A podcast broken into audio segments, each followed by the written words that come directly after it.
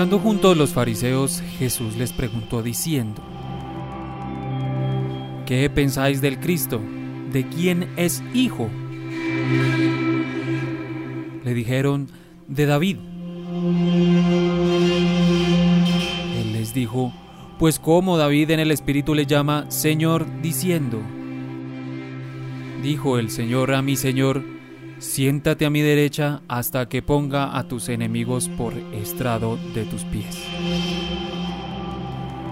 Pues si David le llama Señor, ¿cómo es su hijo? Y nadie le podía responder palabra, ni osó alguno desde aquel día preguntarle más. Esta aparente paradoja en forma de acertijo manifiesta la preexistencia de un ser eterno que habría de ser el sucesor del trono por aquel que fue nacido de una virgen.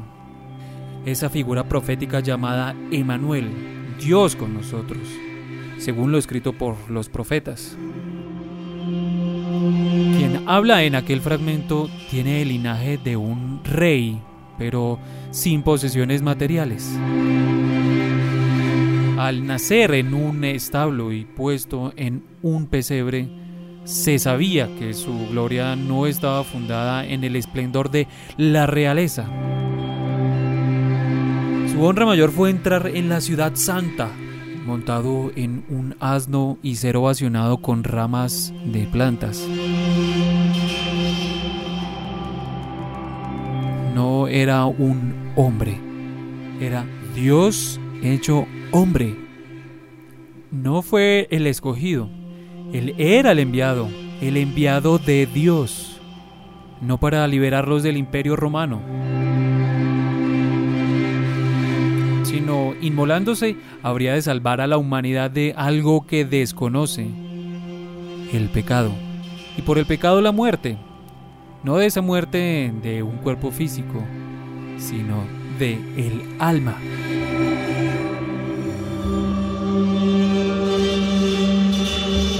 Lo que es más increíble es que aunque para muchos esto suene algo ficticio, irreal, mágico, este Mesías, el Cristo, es quien partió la historia registrada de la humanidad en dos, antes de Cristo y después de Cristo.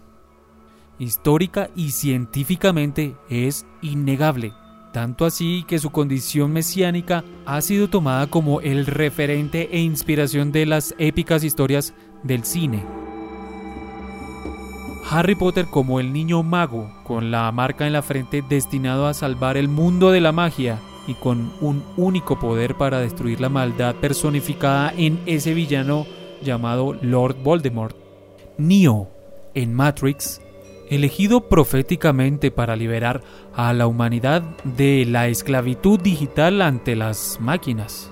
Game of Thrones, con Jon Snow el hijo bastardo que tiene el derecho al trono por ser de linaje real. Y tal condición le da el poder para destruir al ejército de los no muertos. O Aragorn en El Señor de los Anillos, quien por llevar la sangre de un rey está llamado a la restauración del reino de Gondor, el reino de los hombres. Y así podemos seguir con muchas otras películas en las que encontramos esta figura tomada del Mesías, Jesucristo. Podríamos preguntarnos ¿por qué? Es una pregunta fácil de responder puesto que es el máximo referente de la redención, la justicia, la humildad, el poder, el linaje real, el sacrificio propio para salvación de muchos. Hoy usamos nuestras voces para hablar de aquellas películas y personajes que tuvieron inspiración en quien murió para después resucitar, ese mana del cielo, el heredero del rey David, el rabí, el Mesías, el Cristo llamado Jesús.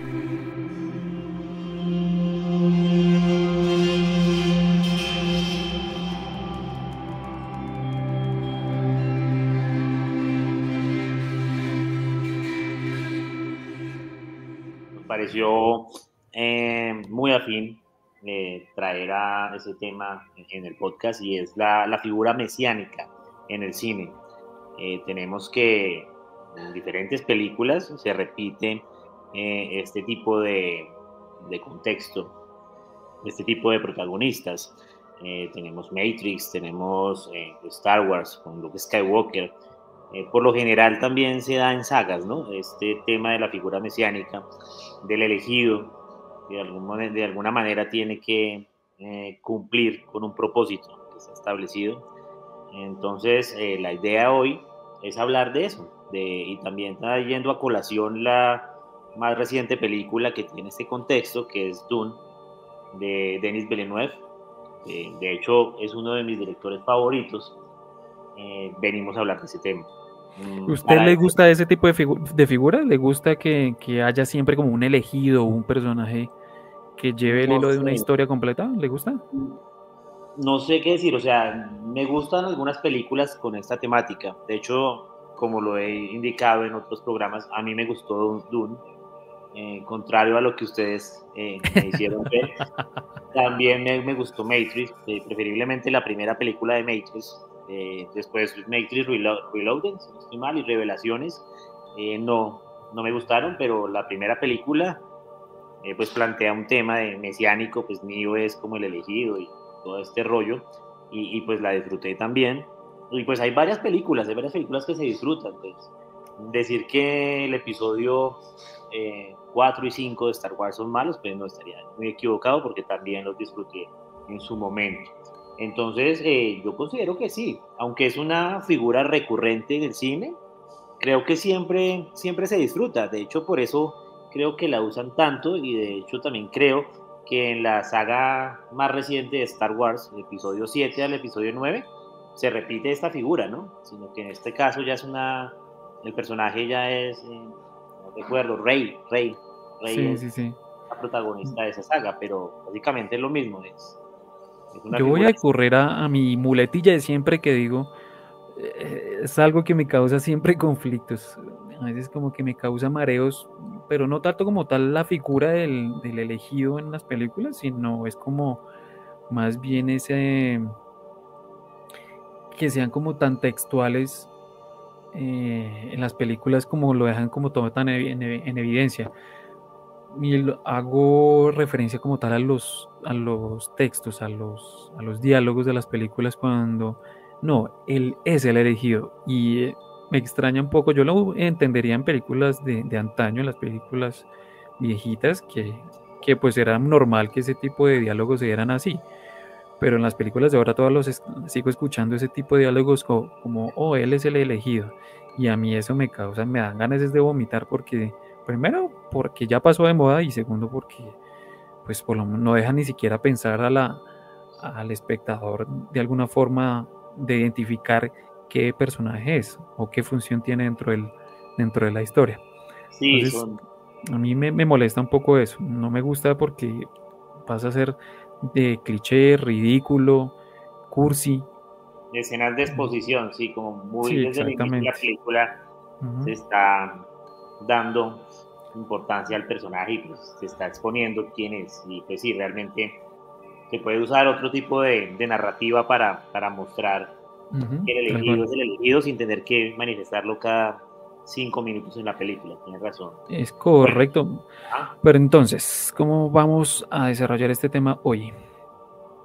Vale, eh, para desarrollar este tema tenemos como invitado a Carlos Rojas. Carlos, Carlos Rojas es un historiador, también es ilustrador. Eh, para los que gusten, pueden seguir el trabajo de Carlos Rojas a través de Instagram eh, con su arroba arroba es, valga la redundancia, arroba de Gules. Mm, de Gules, eh, escribe pues D-E-G-U-L-E-S en Instagram. Tiene unos trabajos súper buenos, súper interesantes, mm, que remontan también en algunos casos a la mitología de, Tolkien y pues a muchas otras figuras. Creo que tiene ilustraciones de vikingos. Bueno, tiene un trabajo súper interesante Además, como lo indiqué, es historiador y tiene mucho fundamento respecto a la figura mesiánica, que es lo que vamos a hablar hoy en el programa, eh, fundamentándonos principalmente en la película Dune. Carlos, ¿cómo está? Buenas noches, ¿cómo, cómo les va? Creo que estuvo... Me, me, me, ponen aprietos la presentación. ¿Lo dejaron muy en alto? Sí, sí, sí, pusieron la vara. No, no, yo creo que antes es muy poco como para para este programa. Antes nos sentimos honrados, Carlos, de que estés aquí con nosotros compartiendo un poco de tu sabiduría y sapiencia eh, respecto a tu campo, que es la historia, y pues también tu gusto, ¿no? Porque supongo que el, cine hace parte de todo ese, de ese mundo en el que te desenvuelves. Sí, claro que sí. Bueno, para mí un gusto. La, invitación muy chévere. Genial, genial. Eh, Algo que me parece bueno. destacable, yo lo interrumpo, es que el cine, el cine, eso es lo bonito del cine. El cine tiene muchos lenguajes y se puede interpretar desde muchos puntos de vista, ¿sí? Hoy lo vamos a interpretar desde el punto de vista de un historiador. Me parece súper importante y súper interesante qué puede aportar un historiador dentro de este tipo de películas. Entonces, Carlos, bienvenido y empecemos. Listo, súper, muchas gracias. Eh, pues nada, Carlos, yo entonces sí, quisiera como hacerte una pregunta desde tu disciplina eh, laboral y profesional, pues preguntándote específicamente cómo es que nace la figura mesiánica en el cine, cómo, desde dónde remontas y o desde qué disciplina se puede adaptar esa, esa, esa figura del Mesías dentro del, dentro del cine, o no sé si dentro del cine, porque supongo que pronto puede remontarse incluso al teatro o a la, a la literatura. No sé si eso tenga que ver de pronto con el viaje del héroe, del héroe o como tal, como la palabra como lo dice, desde el Mesías, desde una figura como Jesucristo eh, de la Biblia, de la Biblia cristiana, o cómo es que se, se toma esa figura del Mesías como un elegido eh, para ponerla como un personaje, como un líder, como un protagonista dentro del cine, dentro de las películas. Eh, sí, pues digamos que, rastrearla es como, como, digamos que difícil en términos de, que es una figura tan, tan arraigada a Occidente que, de alguna forma casi que ha estado presente en, Occidente mismo. Entonces, pues digamos que esta figura del, del Mesías eh, viene, por así plantearlo, casi que desde que empiezan las, las tres grandes religiones monoteístas eh, pues que de alguna forma van a regir el mundo, sobre todo eh, lo que tiene que ver con Oriente Medio hacia Occidente, tanto como en el, en el, en el judaísmo, en el, en el, islam y en el cristianismo. Es muy fuerte esa figura y al estar tan fuerte casi que terminó estructurando gran parte de los discursos de la narración propia de los pueblos en, en, toda la historia. ¿no? Entonces digamos que es una figura muy recurrente en la historia misma, o sea, cómo se constituyen los pueblos, eh, termina convirtiéndose en una figura muy fuerte en la política y digamos que como también se rigen esos mismos pueblos y eso termina pregnando pues toda la, toda la, expresión cultural de, de, todos esos pueblos, ¿no? Entonces eh, digamos que claro, lo vemos recurrente primero eh, en la Biblia, no solamente en la idea de Jesús, por así decirlo, que la idea de Jesús es como una idea muy fuerte ya en el Nuevo Testamento, pero que viene desde los, desde los primeros libros de, la Torah. Los jueces, inclusive, ¿no? Exacto. Yo soy lector eh, fehaciente de la Biblia y recuerdo mucho, eh, bueno, empezando por incluso desde el, el gran patriarca de, la Biblia, que en este caso es Abraham. Ah, bueno, hago así, simplemente hago como un paréntesis porque recuerdo ahí en, una de las historias es cuando se, él se abre camino pues a la, a la, a la tierra que, que, que Dios le tiene prometida, pero que él no sabe dónde queda y en todo ese viaje, pues en una ocasión, eh, si no estoy mal, uno de los pueblos que, rodeaban dicha tierra eh, secuestran como a muchos miembros de su, de su tribu. Entonces él con mano en arma eh, y algunos otros, algunos otros miembros de la, de la, tribu pues van a rescatar a esa persona, pero se constituye él como un líder natural mm, como de salvación en este caso solamente pues hablando de, de, guerra, ¿no? De, de, mano de fuerza para poder rescatar a, ese pueblo en dicho momento. Y así sucesivamente pues en, otros libros de la Biblia.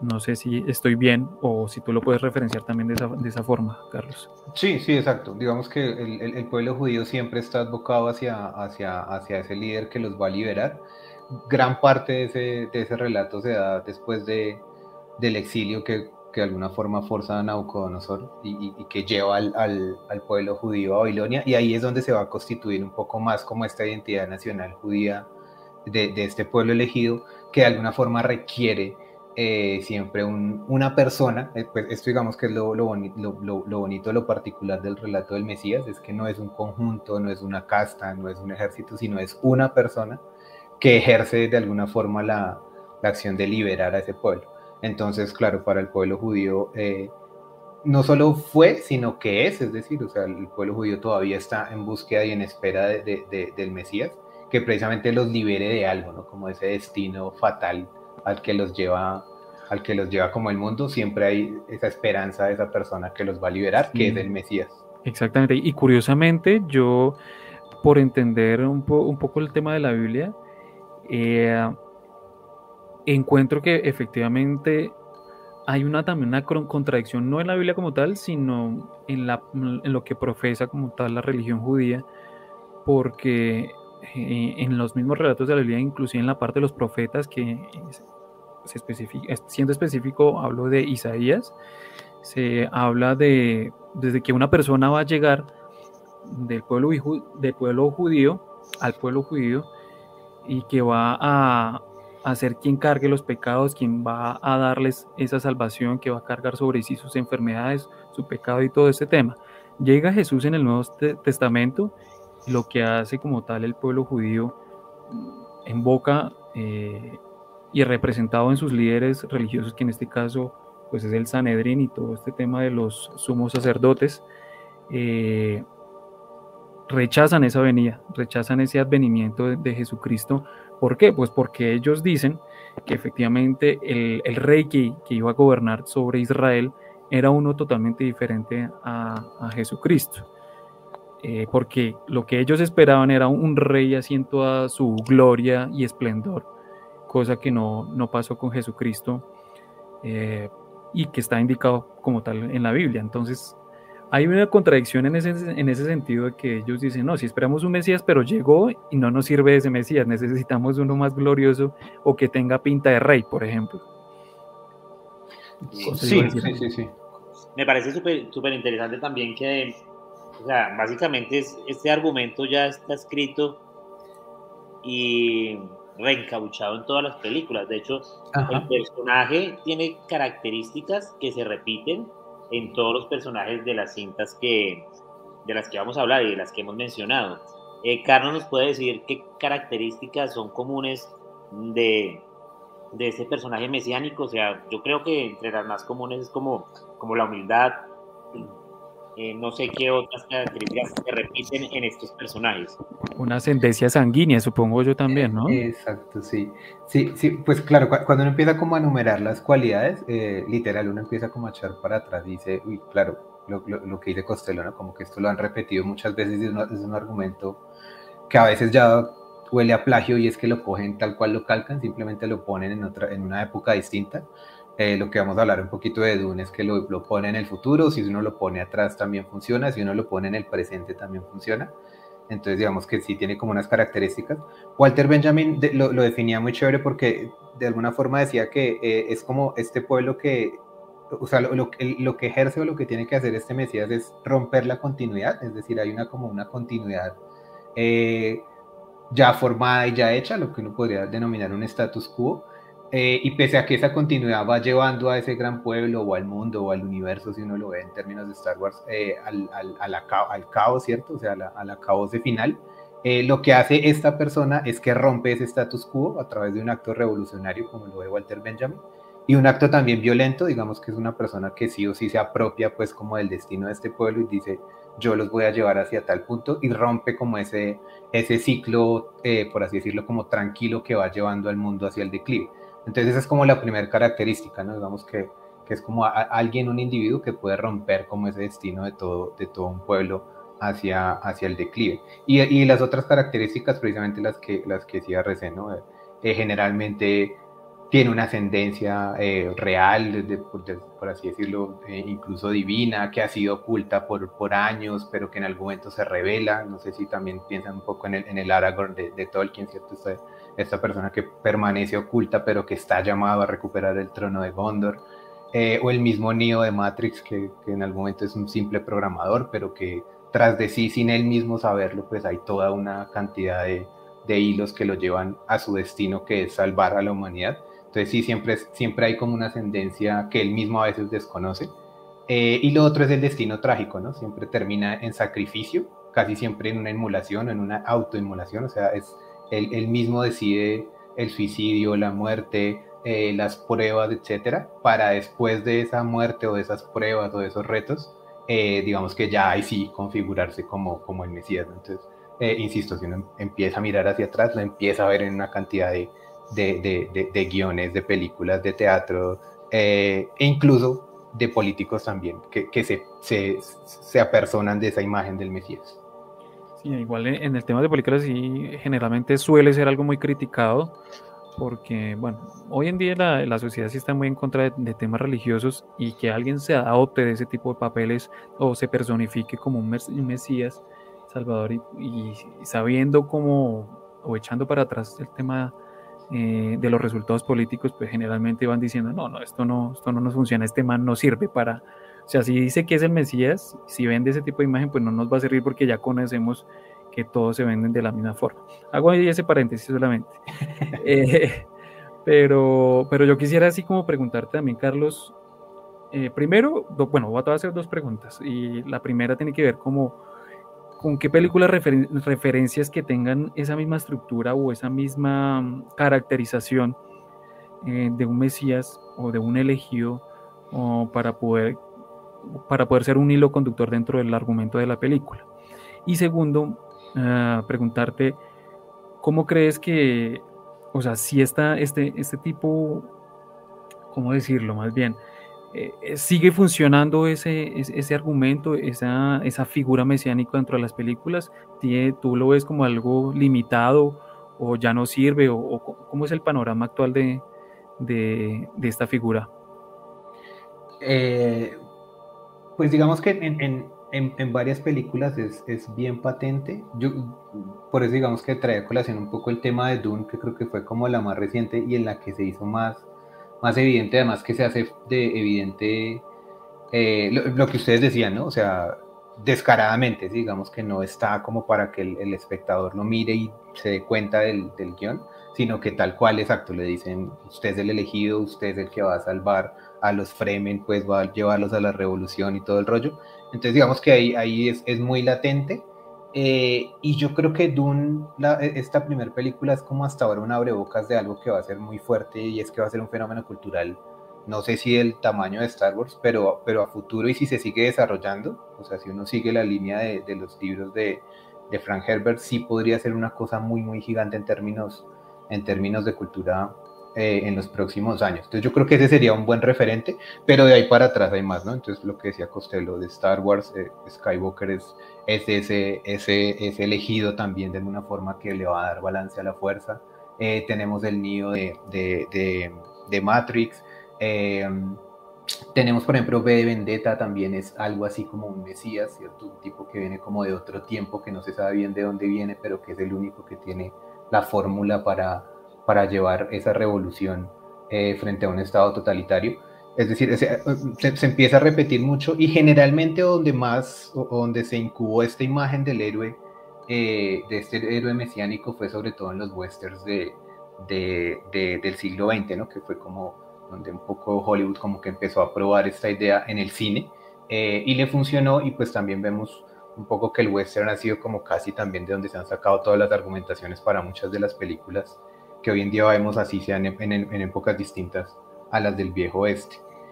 Y en cuanto a que la figura se agote, eh, pues no sé, no sé por qué, mm, porque claro, yo creo que es como una figura a veces también muy unidireccional. Yo creo que eso es lo que a veces de pronto lo, pues lo aburría uno un poquito de Dune, es que uno ya casi que sabía que iba a pasar desde que, desde que Timothy Chalamet sale, ¿cierto? O sea, como que uno ya, ya está viendo efectivamente qué va a pasar porque pues ya es un relato que uno ya tiene casi interiorizado. Yo sí creo que en algún momento se va a agotar, pero pues uno esperaría como que, como que algo pase con esa figura en términos de, guiones y, ya no sea como tan previsible, que era lo que ustedes decían al comienzo, que no sea como tan obvio. Claro, y yo creo que viendo ese panorama que, como tú lo dices, y estoy totalmente de acuerdo, que lo que puede suceder es que ya no, no sea totalmente funcional y en muy pocos casos, y además con esa toda revolución ideológica que se está dando hoy en día y que siempre saco estos temas a, colación en los podcasts, y es porque pues eso tiene una influencia súper fuerte en el cine hoy en día. Y hablo de que de, la, de este tema del feminismo, de tumbar el patriarcado, y mucho de esa figura mesiánica tiene que ver con patriarcado en ese sentido. Entonces yo creo lo, lo que pienso yo, y como lo estoy viendo ahora, es que se está volteando la torta no para dejar o desutilizar esa, esa, esa fórmula de, Mesías en, las películas, sino para eh, cambiarle el rumbo a través del género, como, pues, como lo hace, cambiándolo a través de las mujeres, usando a las mujeres como esa figura eh, salvadora y mesiánica eh, para poderle dar tanto ese contexto o esa connotación feminista y también como para captar nuevos públicos y darle como un nuevo aire a, ese relato de El elegido. Ah, pienso como... adelante, adelante. Yo honestamente considero que si esta, estos argumentos y esta fórmula se va a seguir dando, igual que las fórmulas dramáticas. De hecho, estamos, eh, hay una película reciente de Robert Eggers eh, eh, esta del, bueno, la, es, es, es, Hamlet, pero ¿cómo se llama? Eh, la nueva película de esta... Eh, Norman. Esa, Norman, exacto. Y son fórmulas que se repiten y se dan. O sea, esta es la película del Rey León, pero pues con otros personajes, claramente mejor elaborada, una dirección de fotografía súper buena, un lenguaje pues, cinematográfico pues, de este director que sabemos que es muy bueno. Y sí, son, son fórmulas que se van a repetir, pero en efecto, lo que menciona RC es cierto, o sea, son fórmulas que se repiten, pero que se cambian eh, personajes, se cambian géneros, pero básicamente creo que no, eso va a ser recurrente siempre. De hecho, lo hemos visto desde el western, el spaghetti western. De hecho, hay películas de Kurosawa que también plantean esta figura mesiánica del, del, del protagonista que se sacrifica del valiente, del humilde. Entonces creo que sí, este, este argumento se va a dar en lo que resta de la historia del cine, eh, pero pues, en efecto eh, se va a acoplar de acuerdo a las políticas que se estén dando en determinada ocasión. Eh, sí, es algo como muy circunstancial. exacto, con el movimiento Me y todo, pues Hollywood no es bruto, Hollywood sabe qué gusta y qué necesita la gente, ¿sí? Por eso también sacó la saga de Star Wars, donde la protagonista pues, es Rey. De hecho, a mí no me molesta la séptima, ¿eso qué es? El episodio séptimo, a mí me pareció bueno. Básicamente es el episodio 4, ¿no? pero con una protagonista mujer. Pero yo considero que estos argumentos se, se van a seguir dando. O sea, no creo que, que se acabe este planteamiento de la figura mesiánica. Sí, exacto. Más, o sea, yo creo eh, en lo personal, pues que igual estas películas eh, a veces como que tratan de captar como esa, o lograr, quieren lograr más bien como identidad o identificación en el público. Porque, así como lo decía Carlos, que me parece eh, demasiado válido, yo creo que eso también tiene una trascendencia política. ¿Por qué? Porque generalmente cuando es como una figura también dentro de la democracia que siempre buscamos a alguien que nos solucione los problemas. Entonces, yo creo que se establece esa figura en el cine con tal de decirle, oiga, existe alguien que sí le puede solucionar a usted los problemas, que lo puede salvar, que le puede dar como otro rumbo a su desgracia. Entonces, no estoy diciendo que sea exactamente eh, que se saque la figura de ahí de la política o de la democracia como se conoce hoy en día, sino que más bien eh, es como algo, es una circunstancia que se está dando hoy en día, que también es algo que vivimos casi que a diario, porque ahorita que en Colombia pues van a haber elecciones, muchas personas están buscando eso y buscan, bueno, los diferentes candidatos que hay piensan que o los va a salvar de una cosa o les va a dar como un nuevo rumbo de vida. Entonces, pienso que también el cine se vale de esas herramientas de establecer un elegido, un líder, para decirle, oiga, identifíquese con nosotros y así poder como captar más público, lograr esa emoción de que alguien te va a salvar, alguien te va a solucionar eh, y te va a sacar de la miseria. Creo que Carlos iba a decir algo.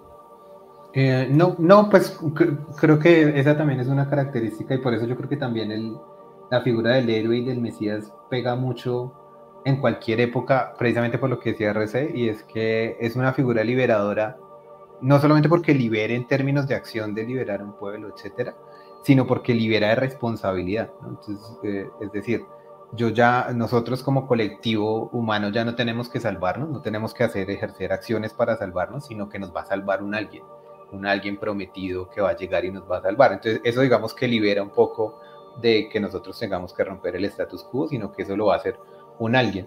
Eh, eh, eh, volviendo a Dune, o sea, uno dice, pues, porque estos, estos Fremen que llevan miles de años oprimidos por, por el imperio y, saqueados, etcétera, porque nunca han hecho la revolución que tanto esperan hasta que no llega eh, Paul Artedis y, es el que la hace, ¿no? Entonces, es como que hasta que tiene que llegar esa persona que generalmente es un externo, un desconocido, pues es que, los cambios se pueden ejercer, ¿no? Entonces, esa figura del Mesías es muy liberadora porque me libera a mí como sujeto de, responsabilidad y lo que yo hago es asumir una posición pues de espera hasta que llegue esa persona que finalmente nos va a liberar. Entonces eso, ha pegado mucho siempre eh, porque pues los colectivos eh, de alguna forma evitan eh, emprender acciones por sí mismos, sino que siguen esperando hasta que un Mesías los salve, que es como la, finalidad del, por ejemplo, el cristianismo, ¿no? Esperar hasta que el Mesías nos salve.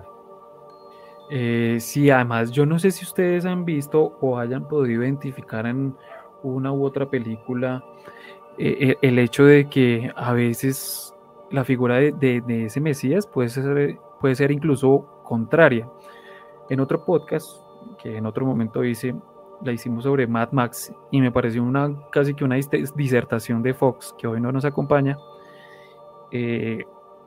sobre la mala figura de Mesías que representó Furiosa, o Furiosa más bien, en, Mad Max. ¿Y por qué lo decía? Porque él decía, mire, la sociedad, lo que hizo este, el líder que se me pierde el nombre ahorita, ah, bueno, el líder en, la película, eh, Joe, ya, lo, tengo. Y lo que hace es reunir toda la sociedad que estaba dispersa por un caos eh, mundial eh, por temas de, bueno, por temas de gasolina y por temas de una bomba nuclear y logra como unir toda una sociedad y poder crear un sistema ordenado de pues que es, totalmente funcional y que inclusive se está reconstruyendo porque el man empezó a tener agua limpia, empezó a, reproducirse, a generar como población mundial, también empezó con todo el tema de, la, de las plantas a replantar el mundo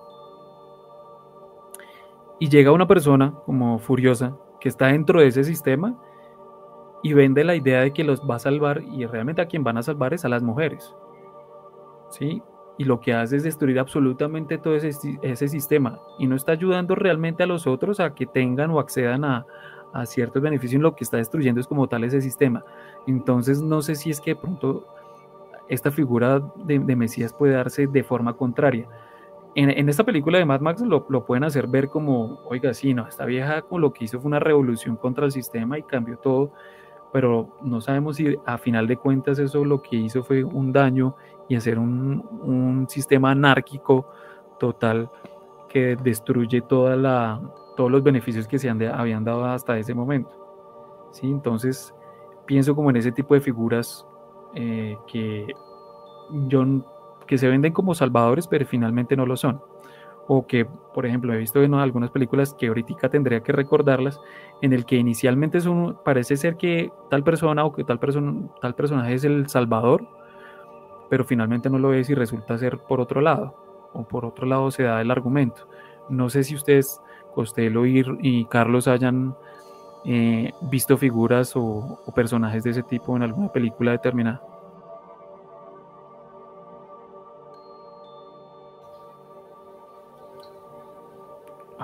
¿Están ahí? Sí.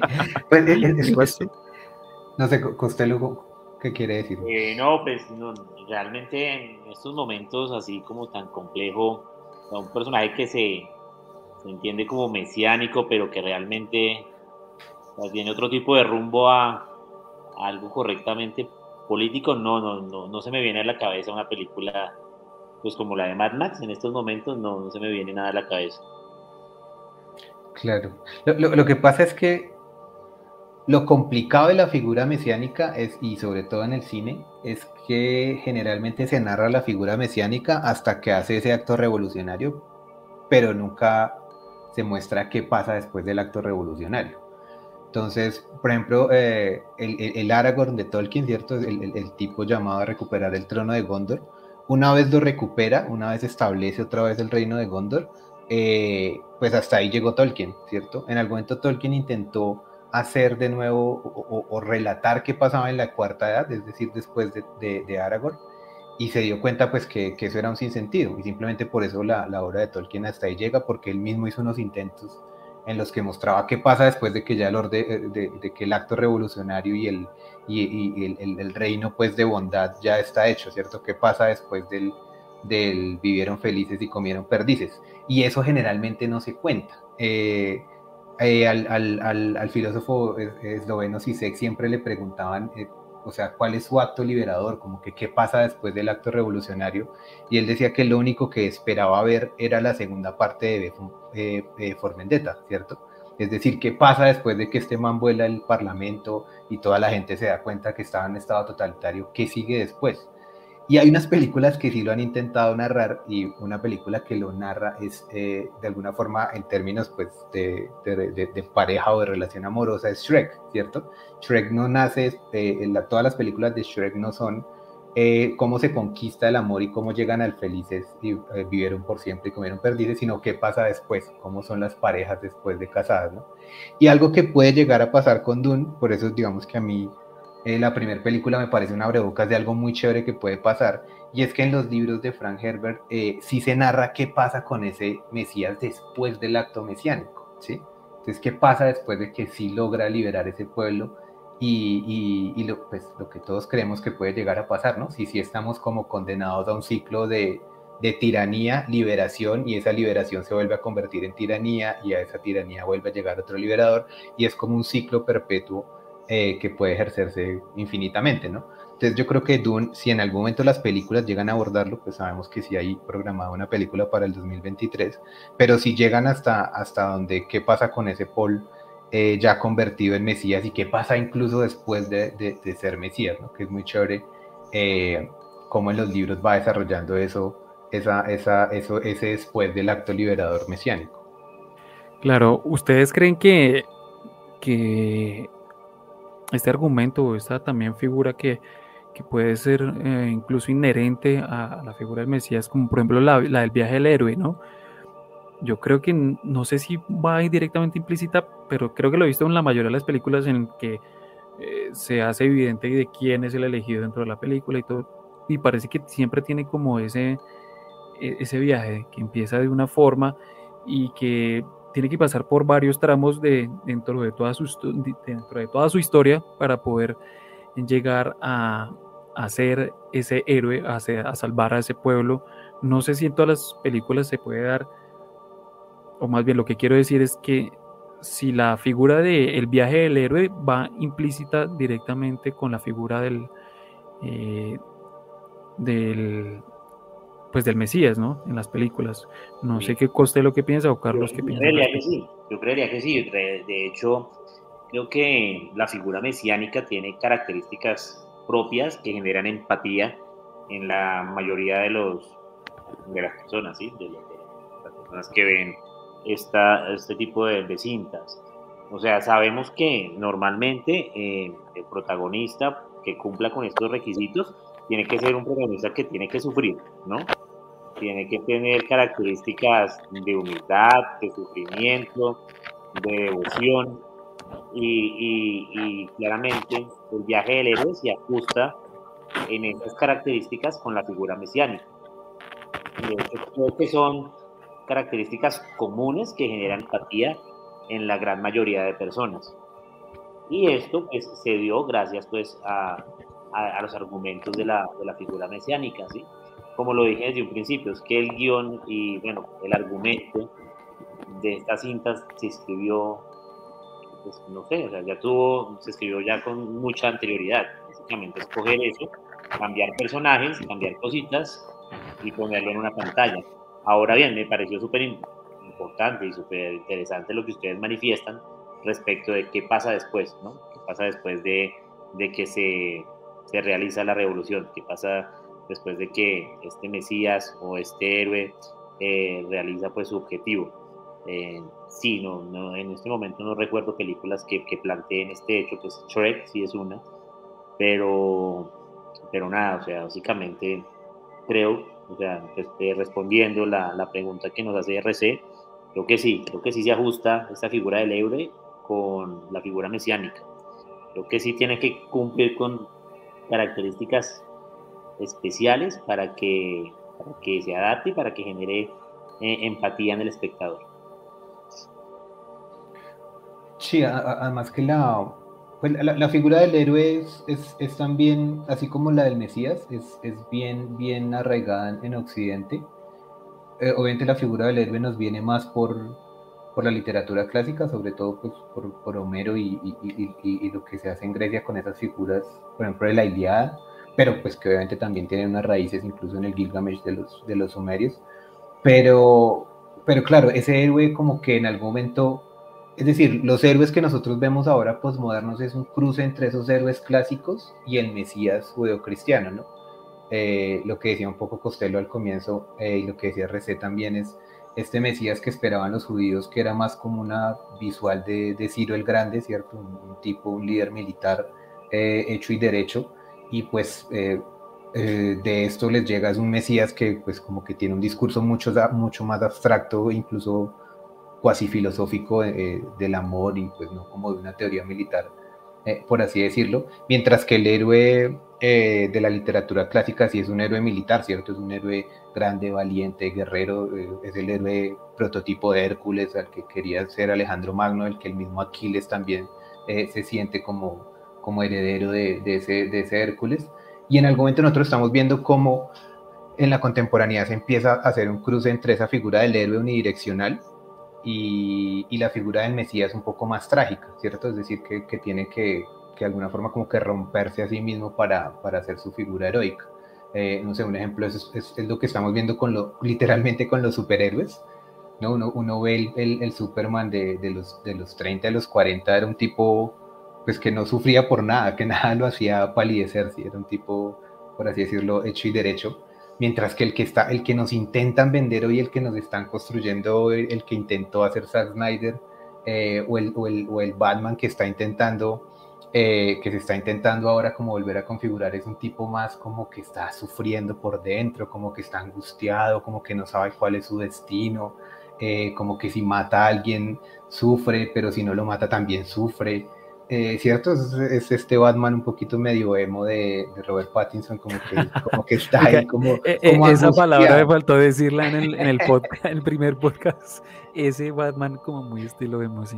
Y es eso, es como. Pero salga a defenderlo, pues de verdad, usted encanta. no, pero es verdad, o sea, en las, películas, las películas de superhéroes se centran mucho en eso, ¿no? En humanizar a esos personajes. Exacto, exacto, como que ya no es tan fuerte, ya uno no lo cree tan fuerte.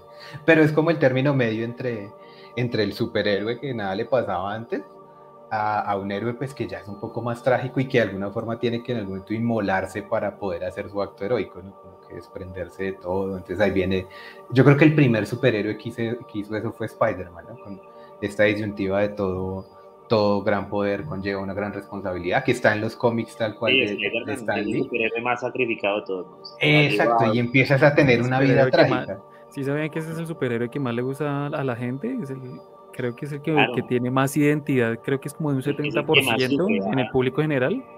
Es el, el héroe que más le gusta a la gente. Pues sí, yo creo que es por lo mismo sufrido, sí, tal cual.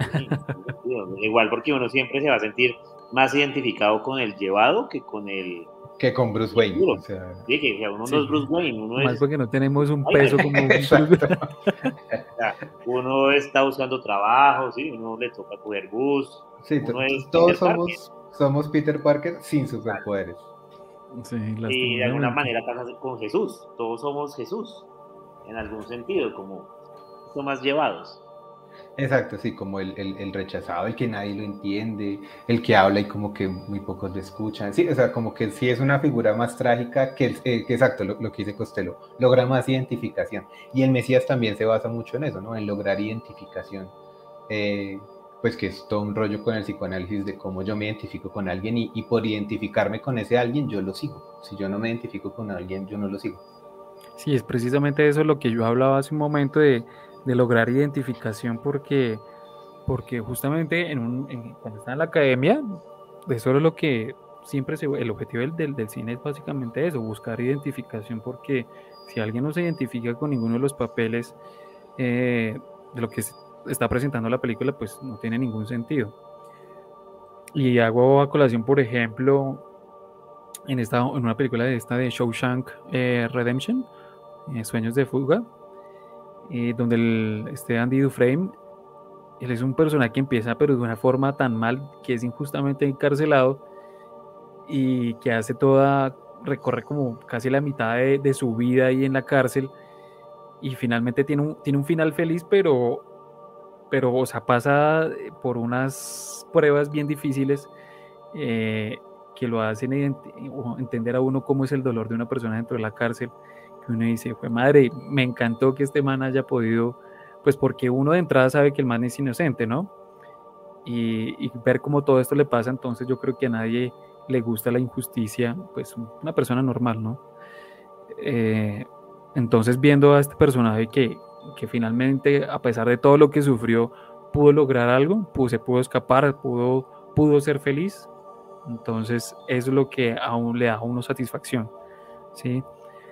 A mí por lo menos en muchos casos no me gusta que todas las películas terminen en, finales felices. De hecho, me gustan más las que las películas que terminan mal, eh, porque no soy muy adorador de los de ese irrealismo o de ese realismo mágico en el que todo son condiciones ideales para los personajes. Eh, entonces, pues sí, en ese en esos casos sí como que tengo eh, soy como contrario a ese tipo de finales o, o tipo de estructuras. Eh, pues bueno, yo no sé para, para cerrar. Yo, yo quiero. Sí, ah, bueno, bueno, adelante.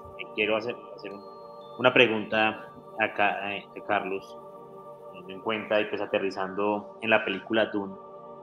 Mm, quiero preguntarle qué otros paralelismos, qué otros, eh, sí, qué otros paralelismos encontró con referencia a la creencia judio-cristiana en la película, aparte pues de la figura mesiánica qué otras, eh, sí, otros personajes o qué otras situaciones son similares a, a la creencia judío-cristiana en la película Dune. Eh, sí, pues hay, hay, hay, varias porque no lo, lo que decíamos como que eh, casi que Dune la plantea de una forma muy, muy religiosa, ¿no? O sea, casi que la, la, la, la película tiene como un trasfondo teológico que todo el tiempo está representado sobre todo en este personaje de, ah, eh, Rebecca Ferguson, creo que se llama, que es la, la mamá de, de, Paul Artreri, cierto que todo el tiempo está ahí como una figura eh, que uno la podría encontrar muy como una, una, una, Virgen María, ¿no? que es la que lleva a este, a este Jesús como a su, a su lado a su lado mesiánico. Entonces, ese podría, podría ser esa, esa, figura que siempre está presente, la de madre e hijo, ¿no? La de María y el hijo que son casi como los protagonistas de la película. Este tipo Harkonnen, eh, que es como el, el, que representa el imperio y el, el, que es como el, el que hace toda esta confabulación con el imperio para, para derrotar la, la, la casa Artreyes, eh, esta, se me hace también muy la idea del imperio que vuelve a estar muy presente en, en Star Wars, ¿no? Eh, también es como una idea que uno siempre está ¿Cuál es, cuál es la, la, joda pues de siempre pelear contra el imperio? Y uno lo ve en la Biblia, ¿no? El imperio romano siempre estuvo ahí detrás como, como este gran opresor, entonces aquí vuelve a aparecer ese, ese gran imperio. Eh, obviamente Paul es el, es el Cristo como tal. Eh, y esta figura de, de, Leto, que es el, de, el personaje de Oscar Isaac, eh, se me hace que es como el padre, ¿cierto? Digamos que aquí no hay un dios, aquí nunca se habla de un dios como tal, pero si hay una figura de un padre sabio eh, que incluso pues como con su barba y su personificación casi que personifica el, dios padre exacto Entonces sí, o sea, como que la, película siempre está girando en torno a eso. Y creo que también en términos visuales eh, el director también es, es, es, muy bíblico, ¿no? O sea, no solo por la idea del desierto, pues que está implícita en, en, los libros y es como el protagonista, sino también como que está, por ejemplo, las figuras cuando llegan a, ¿cómo es que se llama el planeta donde llegan? No lo recuerdo ahorita bien. Eh, a Carris, perdón. Entonces eh, se ve como, como unas cosas muy, muy clásicas en términos casi de arquitectura sumeria, muy bíblica la cosa. Eh, la misma música es muy litúrgica, todo el tema de, las, de, la congregación esta de las Bene Gesserit, que es como, como esta congregación monástica que cuida un poco el entorno y cómo va a ser el, el futuro de este Mesías, ¿no? O sea que casi que toda la película, si bien pareciera como una cosa política, económica y de ciencia ficción, si uno mira como que el background siempre es una cosa teológica en torno a este Mesías.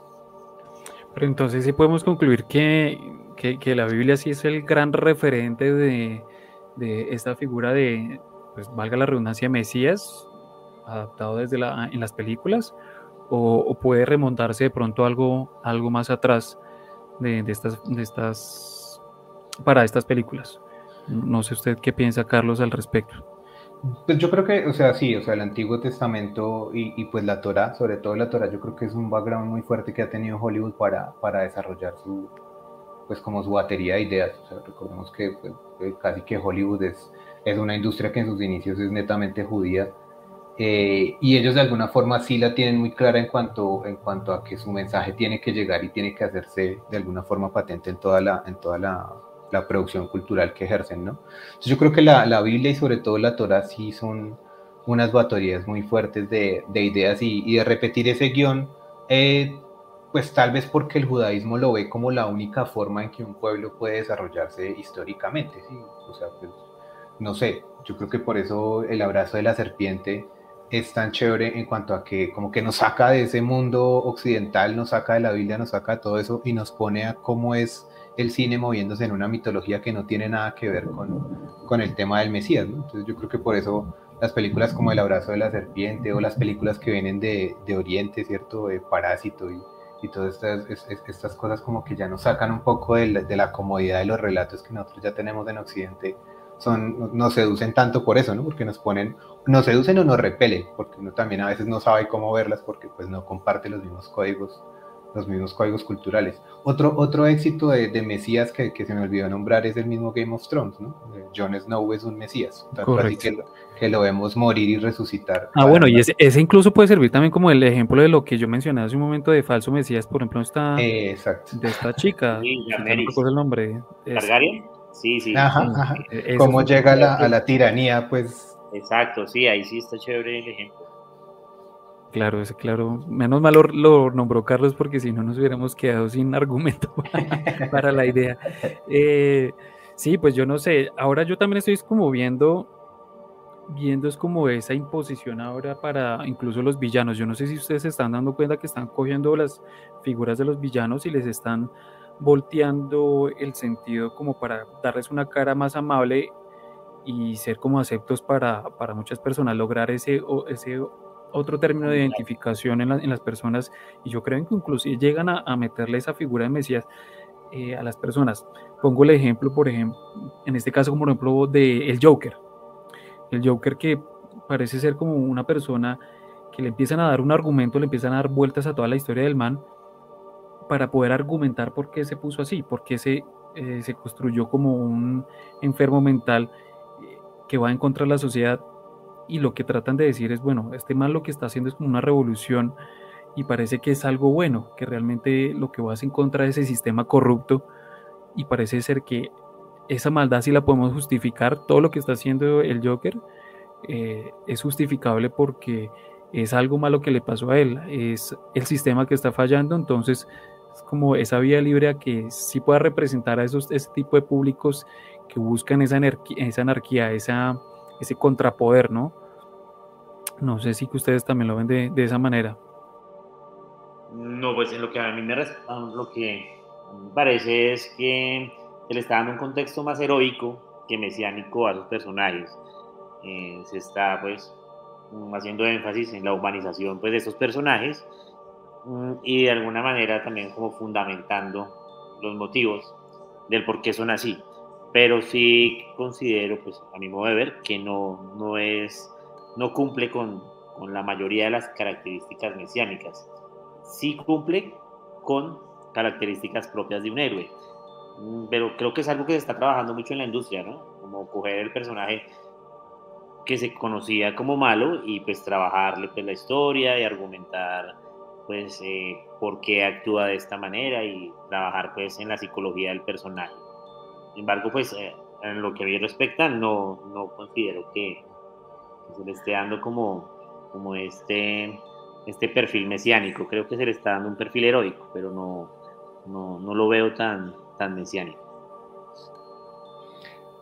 Sí, pues, pues sobre eso yo, diría que también el tema del, del villano, o sea, como estamos abocados un poco a que los héroes eh, y los mesías ya no pueden ser tan planos, yo creo que en eso a veces falla Dune y es que y es que este Paul eh, no tiene en ningún momento como matices, ¿cierto? Como que uno no le ve ambición, lujuria, eh, como, como antivalores, sino que parece ser un personaje plano. Yo no sé si es por el, por el actor, que a veces yo siento que como que él siempre interpreta el mismo papel. Eh, pero asimismo como el héroe ya no puede ser tan plano, ¿cierto? Como el, héroe tiene que ser conflictivo, como este, este Batman de, el último Batman, el, de Pattinson, que es un poco conflictivo con él mismo. El villano también ya no puede ser tan malo, ¿cierto? Ya no es el, el, villano de Flash Gordon que uno decía, pues sí, el tipo es malo y ya, no hay, no hay, no hay vuelta de hoja, sino que el villano también empieza a ser eh, un poco también buscar identificación con el, con el, con el espectador. Yo creo que eh, eh, el, último Batman es muy chévere porque está planteando un poco lo conflictivo de interpretar o de, relatar al héroe y al villano, ¿cierto? El, el, héroe que es un conflictivo y que está como que no sabe qué hacer con su vida, y el villano que parecía tenerla clara y que si uno mira, aquí alerta de spoiler a los que no han visto la película, pero si uno va mirando como el desarrollo del villano uno hasta más o menos faltando media hora para el final uno dice, pero este man, ¿por qué es el villano? Obvio, pues mata, pero pues todo el tiempo está como que matando eh, gente rica, súper corrupta, eh, son unos asesinatos selectivos, por así decirlo, eh, y es como esta novela policíaca que se va haciendo con Batman, pero, pero el, casi que al tipo lo tienen que volver un villano casi genocida para que uno diga, efectivamente ya uno lo aborrezca como villano, ¿no? Que es ya cuando está en esta parte final ya deja de matar ricos corruptos de Ciudad Gótica y quiere acabar con Ciudad Gótica. Entonces ya es cuando uno dice, no, pues sí, hombre, este sí ya, este ya se chavetó y pues ya se fue, ya, ya no puede hacer eso, ya Batman, por favor, ayúdanos, ¿cierto? Pero digamos que en algún momento eh, tiene que ser tan, o sea, tanto el crimen que, que, hace o que ejerce este villano para que uno ya no se identifique con él. Eh, y yo creo que ese fue el éxito del Joker de, de, de Joaquín Phoenix, y es que es un villano con el que uno se siente tan y tan identificado que en algún momento como que incluso los actos aborrecibles uno no los ve tan aborrecibles y entonces uno se empieza a preocupar y uno dice, ¿será que Sí, porque es que cambian totalmente la narrativa, ¿no? La narrativa la construyen de una forma en que tú dices, no, es que realmente el man tiene toda la razón y por eso se comporta así. Exacto, cuando uno entra a justificar eh, los medios o las, o las cosas eh, o las reacciones que tiene los personajes, el personaje respecto a todo lo que le sucede, ¿no? Que es un tema más de reacción que de, que de voluntad propia, ¿no? Porque pues a él lo dibujan inicialmente como una persona que sí, que no le quiere hacer daño a nadie y que, que simplemente es un, un fracasado más de la sociedad, pero que hasta ahí llega. Pero se empieza a construir toda la narrativa de por qué se empieza a volver así. Y eso yo creo que hay muchas personas así en el mundo que, que se sienten de esa forma, se sienten ahogados dentro de sí y quieren sacar esa, esa parte mmm, de revelarle al mundo que lo que piensan y cómo está construido el mundo no es realmente, no es que necesariamente esté bien, ¿no? Y bueno, eso es lo que pensaba yo al respecto.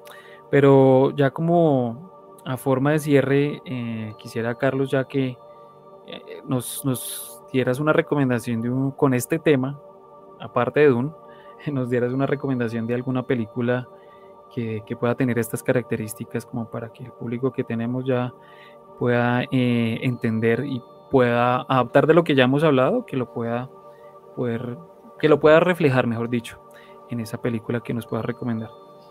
Eh, pues yo creo que que sí recomendaría muy fuerte Northman, la película que está ahorita en cine. Yo creo que es una película bien chévere porque vuelve a recoger un poco todo lo que estamos diciendo de esta, de esta idea del héroe, eh, pero no del Mesías. Entonces yo creo que sería chévere como que de pronto si en algún momento pueden verla, o sea, como en paralelo o comparada con Dune.